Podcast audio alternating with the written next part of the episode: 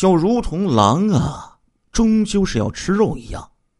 杨金海的那双贼眼可没闲着呀，他一边靠偷盗维持生活，一边四处搜寻着下一个侵害目标。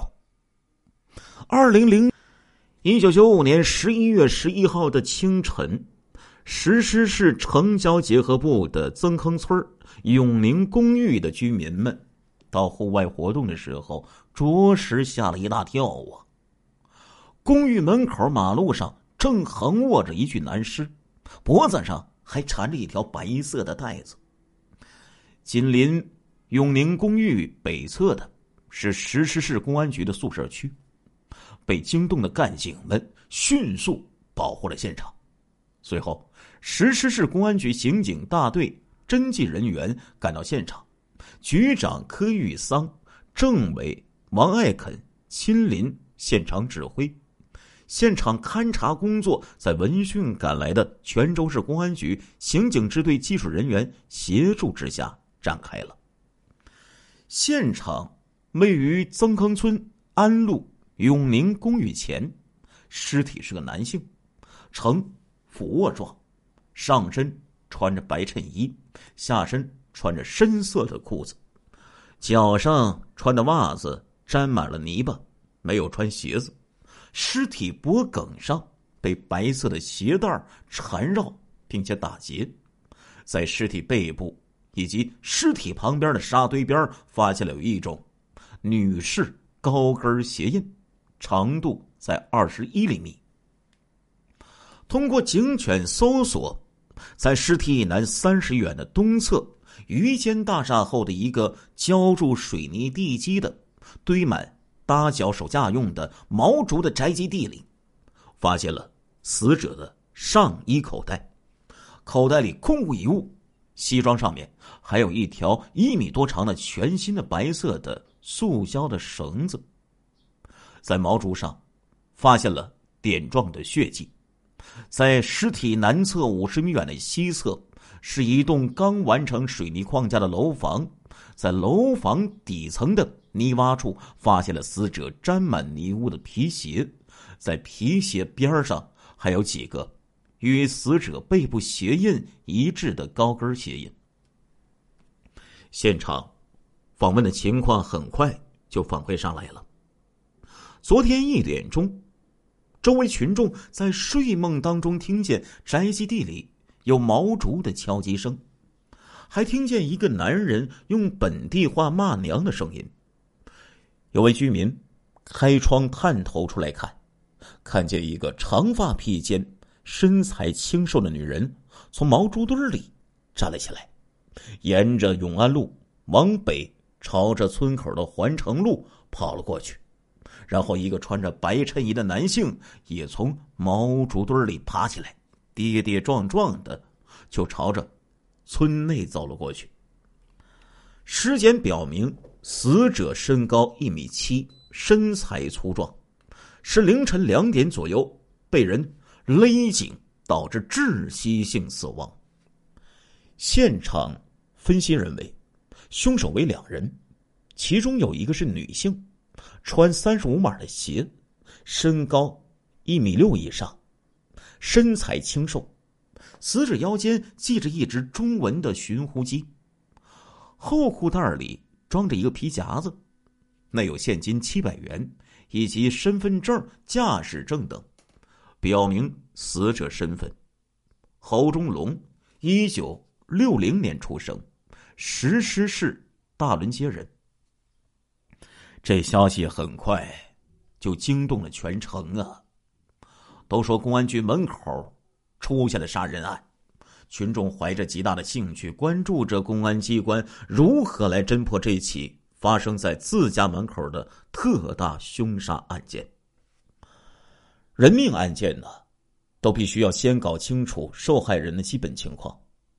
认识侯忠龙的群众反映说：“侯忠龙啊。”有原发性的精神病史，成天不务正业，好色，靠其妻经营一家服装辅料批发商店维持家庭。侦查人员第一个疑问就是：会不会是因死者家属嫌弃他是精神病人而杀死他呢？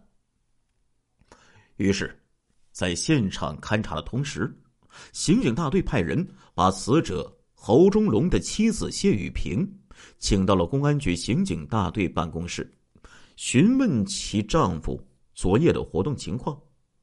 已是四个孩子的母亲谢雨萍今年三十八岁，虽已步入中年，但是风韵犹存。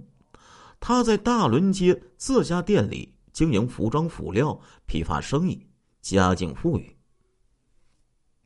这时候，她迫切的问道：“是不是我丈夫嫖娼了呀？”侦查员没有正面回答她的问题，而是请她讲述她丈夫昨天晚上的去向。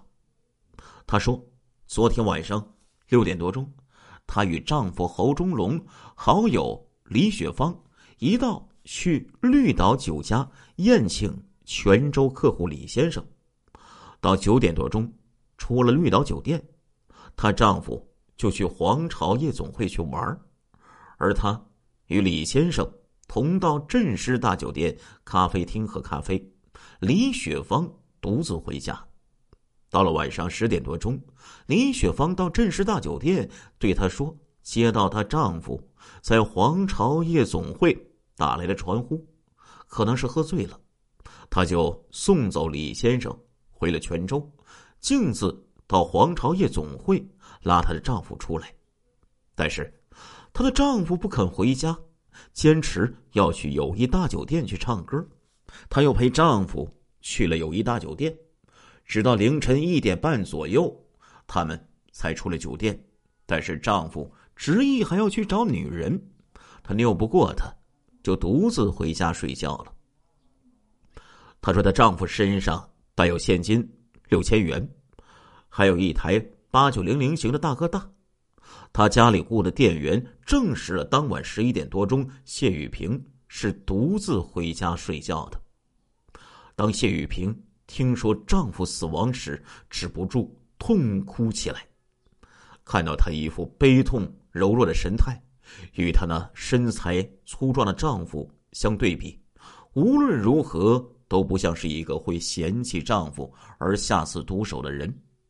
熟悉侯家的群众反映说：“呀，谢雨萍是一个守夜的、作风正派的女人。”侦查员又找来了重要的关系人李雪芳，这是一个时髦的女性，一米五八的个头，瘦挑的身材，理着男士的平头的发型，二十九岁，还是单身一人。她在侯忠龙家店门口摆首饰摊卖小百货，与侯忠龙、谢雨萍夫妇是好朋友，时常在一起玩林雪芳提供的情况与谢雨萍所说基本一致。她妹妹李雪花证实，李雪芳当天晚上十一点多钟回到了家里。发案当天，专案组宣告成立。晚上。政委王爱肯亲自主持专案研究会，围绕案件的定性问题，侦查员们展开了一番争论：到底是财杀、情杀，或者是其他原因引起的杀人呢？有侦查员认为是抢劫杀人，理由是死者身上的六千元现金以及大哥大电话不知去向，应该。是被洗劫，犯罪分子利用女色把受害人诱骗到现场，实施了抢劫杀人。这个推理符合侯忠龙嗜好女色的这个个性。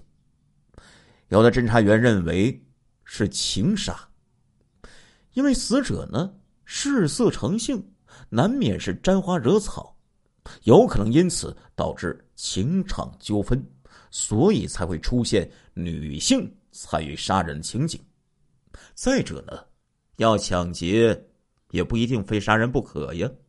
案犯明显是有备而来，且非要置受害人于死地不可，说明案犯与受害人存在互相认识的关系，因有切骨之痛，才会连同女性一道上场杀人灭口。但是有的侦查员呢，也认为是报复杀人。受害人身上六千元和大哥大电话，只是犯罪分子作案后顺手牵羊给带走了。综合各位侦查员的分析推理，渐渐的就理出了一个头绪来。如果是抢劫杀人，那么在堆放毛竹的宅基地里就已经完成了抢劫过程。也有目击者看到一男一女。从毛竹堆里起来，各自分头离开现场。为什么那个女人还要回来杀死受害人呢？而且，在杀人横尸的地方，受害人钱物丝毫无损，没有任何谋财迹象，据此排除抢劫的可能性。现场西装上那条塑胶绳子，显然是凶手。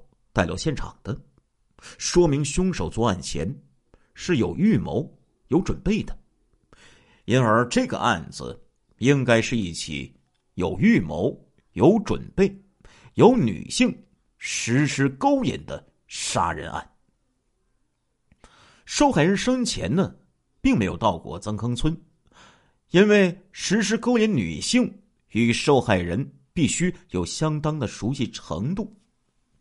思想统一了之后啊，专案组就确定了侦查方案：一呢是围绕现场周围继续深入调查；二呢是围绕受害人接触过的女人开展工作；三是重点调查犯案当晚十一点三十分受害人离开友谊大酒店后至案发前这段时间的去向。专案组呢？就把受害人侯忠龙生前的一张彩色的半身照片加以翻拍冲印，发到每一名侦查员的手头，侦查工作紧锣密鼓的就展开了。根据谢雨平反映，侯忠龙生前嫖过的女人不下百人呢，其中只有少数与侯忠龙呢还保持联系。但是因为关系隐秘，所以呢，谢雨平所能知道的很少，而且因为失夫之痛，悲伤过度，现在谢雨平还是卧床不起，没有办法提供更多的情况。侯忠林平日的生活情况了解最多的，除了他的妻子以外，就要数他们的好朋友李雪芳了。李雪芳反映说呀。侯忠龙生前呢，有一个坏习惯。只要看过漂亮女人经过，他就会开玩笑似的对雪芳说：“阿芳，刚才经过这个女人长得很漂亮，你认识她吗？帮我介绍认识一下呗。”前不久，李雪芳有个女伴叫做张薇的，路过侯家店门口，在李雪芳的摊位上停下来。和李雪芳攀谈了几句，被侯忠龙给撞见了。侯忠龙就缠着李雪芳，要他介绍介绍和张威认识。李雪芳被纠缠的没有办法，就带着侯忠龙呢，到了张威家坐了一回。此后，侯忠龙又多次缠着李雪芳，要他帮忙约张威出来玩都遭到了。李雪芳的拒绝。张威呀，年纪三十一岁，一米六的个头，瘦挑的身材，留着披肩长发。她是个有夫之妇。她丈夫王先生啊，在曾坑村经营着一家制衣厂。会不会是这个侯忠龙纠缠张威不放，导致张威的丈夫报复杀人呢？张薇的丈夫王先生经营的制衣厂距离现场不足一百米，对现场情况最为熟悉，有可能让张薇呀把侯忠龙引到现场进行作案。张薇的特征与案发时目击者反映的看见一个长发女人的特征相吻合，因为张威反感侯忠龙的纠缠，这种事儿呢又不好声张，所以啊，非杀人灭口不能达到目的。这个推理最为接近现场的情况了。侦查员们在调查访问中来到了王先生的制衣厂，发现十一月十号夜里，这个厂子呀加班到了凌晨三点钟，而王先生和张威夫妻两个人始终呢没有离开工厂。那么，这个长发披肩的女杀手会是谁呢？一年的八月中旬呢，杨新海。来到与驻马店市毗邻的漯河市，照旧像一个瘟神一样四处游荡。